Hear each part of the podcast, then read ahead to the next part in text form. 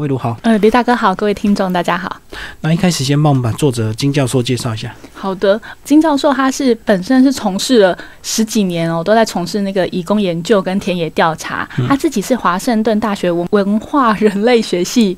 毕业的，嗯，那他里面有提到，他其实很关心的是那个全球化的情况之下，人类跟资本以及文化的移动，这也就是他为什么会开始去关注移民移工的问题。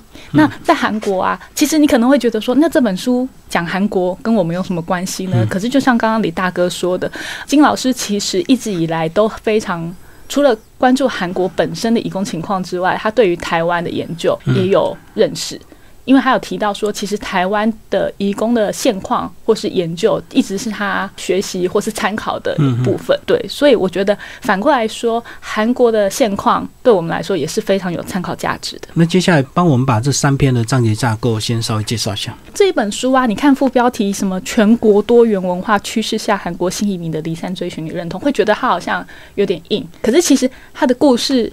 内容主轴还是在主标题，就是我们都离开了家。嗯，那像刚刚李大哥说的，这些移民移工离开了家之后会发生什么事呢？那老师当然是前面呢有先提到说韩国移民工的现象，就是移住的现况与背景，到底有哪些人来到了韩国？那他们是怎么来的？他们为什么要来？然后第二章呢，我觉得这是这本书的重点。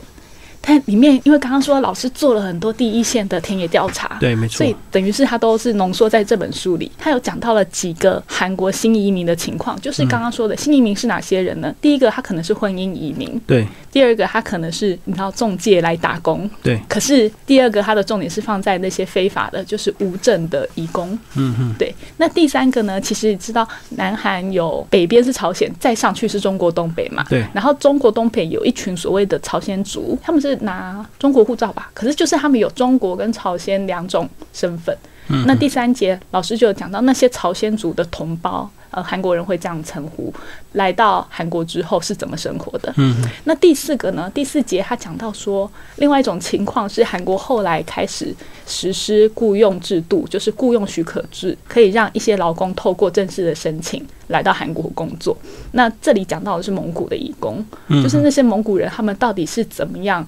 千里迢迢来到韩国，然后又面临什么样的处境？那第五篇呢？老师讲到的是一个缅甸的难民。你知道缅甸也是一个难民的生产国，嗯，就是这么多的难民，他们有没有办法说以难民的身份来到韩国？其实是很难的。那他们很多就是真的到时候就会变成黑工或什么的。那老师在书里面也探讨了这个部分。最后一篇老师是提到那个孩童的角度，对，就是这些移民一共他来到韩国之后，等于就是。新移民嘛，然后会有第二代，那他们又是对自己的处境有什么认知？这样子，对我觉得中间这几个采访事例、案例跟故事是非常吸引人的，也是让人家觉得跟台湾最有共鸣的地方。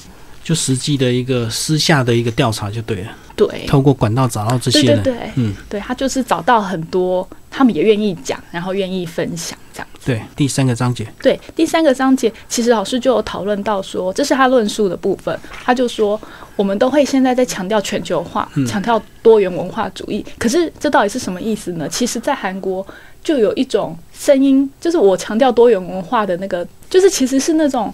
我的文化比较强势，嗯，然后你的文化，你如果要来韩国工作，你要嫁来韩国，你可能就要适应我的文化，你可能就是你的母语可能是越南语、缅甸语，就会自己种对自己种族的一个优越感就对，对，你就必须你要学好韩语啊，像韩国丈夫可能就很在乎说我的越南妻子是不是能够学好韩语，然后我带他出去，他是不是可以用韩语跟别人。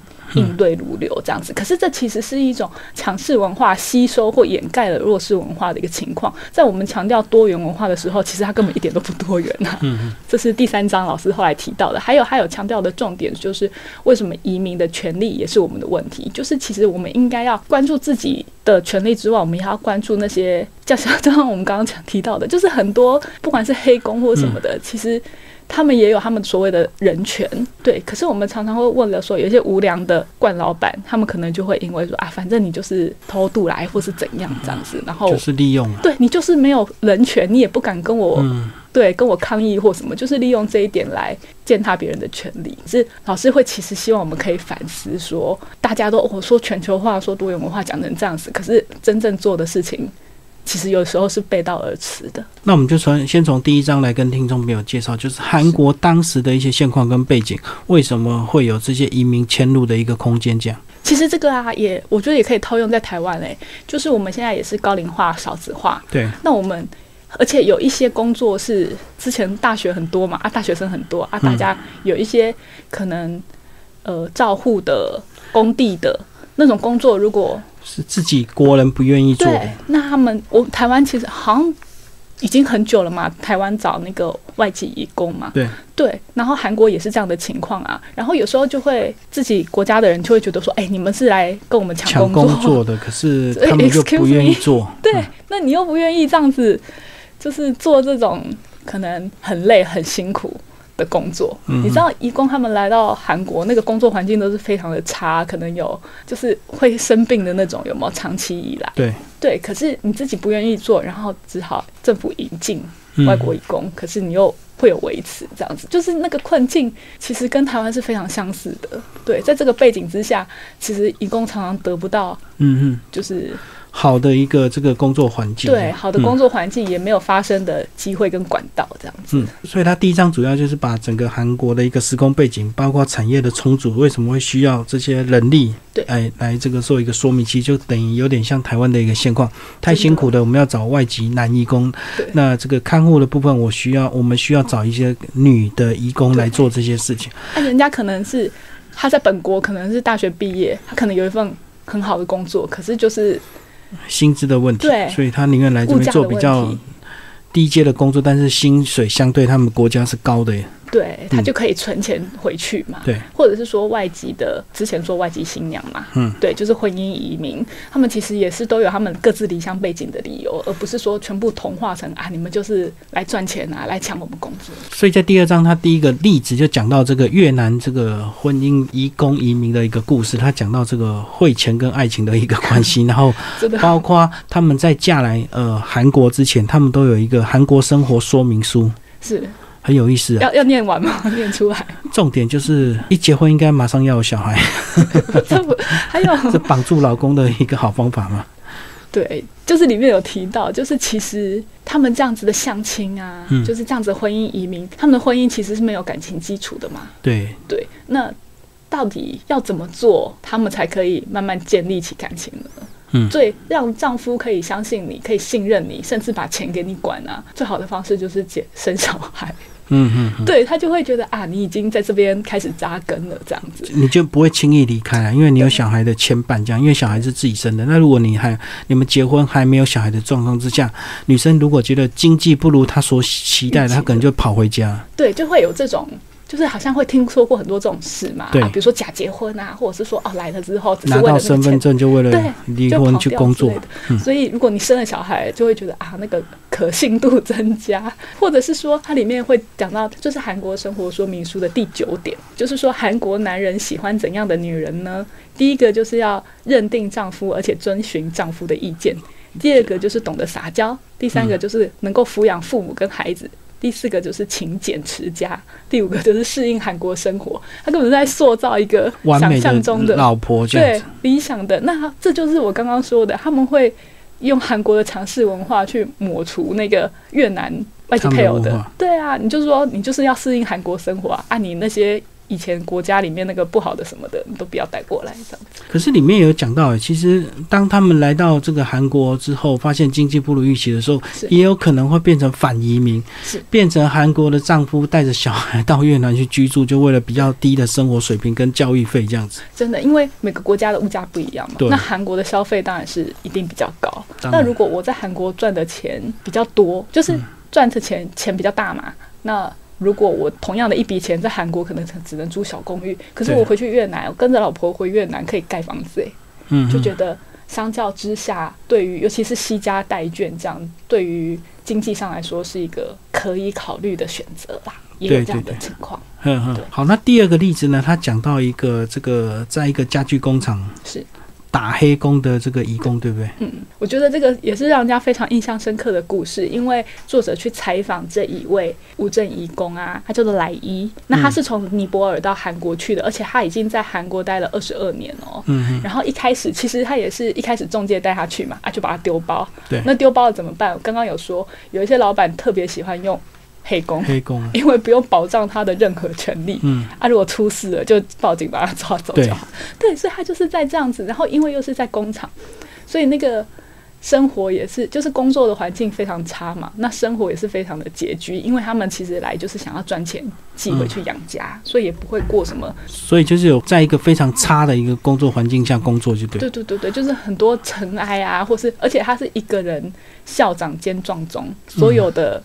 工作，他以前还有同事，可是后来就慢慢缩编嘛，就只剩他一个人。嗯，然后薪水也没有领的比别的韩国人多。对，可是他要做所有的事情，这样。而且很悲哀的是，他里面的背带里的呃的一些东西，他说到，如果他被抓的话，请别人把这些东西寄回去家乡。就是他二十二年在韩国收集到很多小东西，都在一个随身背包里这样子。对对对，我觉得读到这一段会觉得很心酸诶，就是你可以稍微。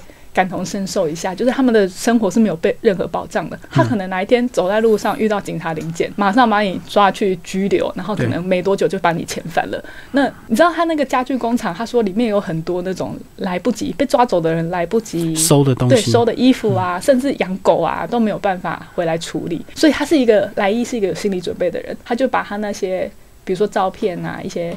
以前的照片，然后以前的他会登记那个收支簿嘛？哦，他有两个小孩，对他都把它放在那个袋子，然后那个袋子就是摆在那个角落嘛。然后如果有一天他被抓，他至少还可以打一通电话，请同事帮他把那个袋子寄回家。嗯，就是非常的让人家觉得很心酸呢。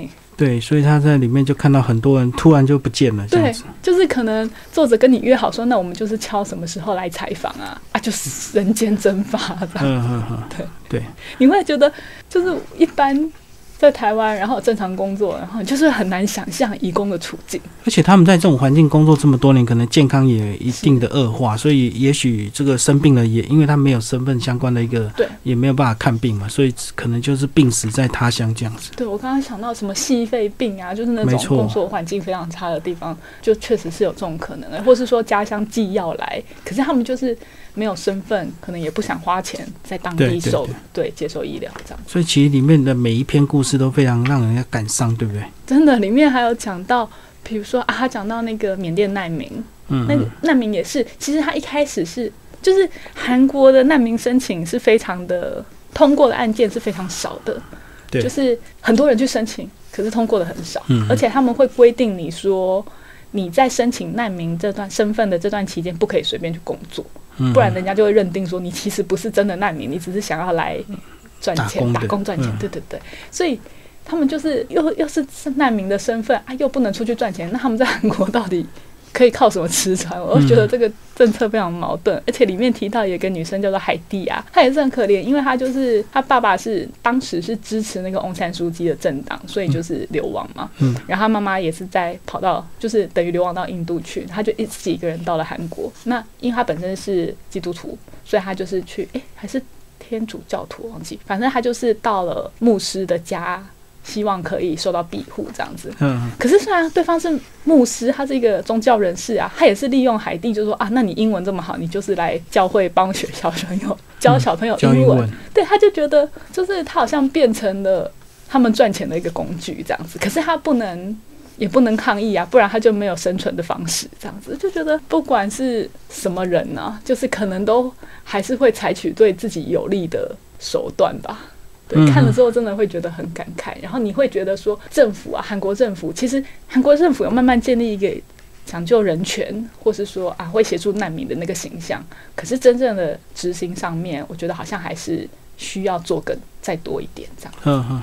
哦，它里面有讲到非常细节的一个地方，他讲到海蒂这个他的教英文时间是从早上七点到晚上七点，十二个小时，中间只有休息二十分钟，而且还要教牧师的小孩，然后还要去这个牧师相关的这个幼稚园去教这个团体班这样子。对，就是把它用的淋漓尽致这样子。对，拼命的榨干这样子。对啊，中间就给你二十分钟、二十分钟的休息这样子。嗯，而且他讲到那个难民身份啊，就是他隔壁。这一页就是难民官会跟他说：“那如果你真的是难民的话，那我就考考你，翁山书记的生日是哪一天？” 我想说，那为什么他不知道？因为他不跟跟我们迷偶像那个意思不一样啊，就没非常刁钻的问题，就对。对对对，因为而且它里面有提到，对于他属他所属的他是缅甸的亲族，对他们来说啊，生日是没有特别意义的，不会有人去记，所以他们就是用自己的文化的，就是自己的逻辑。去问他说啊，那你知不知道翁山书记的生日？其实这是非常荒谬的，因为他没有站在对方的族群的立场去思考，这样。所以他最后终于拿到难民的身份，可是也这个很多的波折，就对。对，等于是他拿到难民身份，他才正要人生正要重新开始。好，最后那个呃，魏如帮我们介绍这本书呢，呃，你们也请了很多台湾相关产业的这个学者专家帮忙做推荐，帮我们介绍大概有哪一些人？其实刚刚有提到哦，就是作者有说。这本书其实他在写作的过程，他在研究的过程也跟台湾有一些参考，对，所以其实我们有邀请到那个目前之前在台大，然后现在在复旦大学社会学系任教的张新杰教授帮我们写推荐文，就是用他的，因为他们也是。等于是同一个领域里面的研究者，所以包括张新杰老师，还有世新大学社会发展研究所的夏小娟老师，跟台大社会学系的蓝佩佳老师，其实他们都是非常专注于这个议题，然后在东亚的研究上面很有琢磨，所以我们有请这几位老师，还有我们邀请到另外一位老师是唐南发老师，其实他长期以来就是关注难民的议题，那也是联合国的独立顾问，所以之前包括缅甸的难民啊，罗兴亚人，其实他是非常有。研究的，所以他看了这本书之后，他也觉得非常感同身受，所以他也帮我们推荐。另外还有一位值得一提的是那个《灿烂时光东南亚主题书店》的张震老师。嗯那大家也知道，那个综合的那个《灿烂时光》一直在从事那个东南亚主题。对东南亚主题。那这一本书呢，其实它里面当然不止讲到东南亚，还有讲到缅甸的难民、蒙古的移工、尼泊尔，还有越南的婚姻移民嘛。可是。就是东南亚也算是有包括啦，对对对，对，就是他们在韩国的处境，所以老师也有帮我们推荐。好，今天非常谢谢台湾商务印书馆的编辑林蔚如为大家介绍《我们都离开了家》，然后金贤美韩国教授的作品，谢谢，谢谢各位。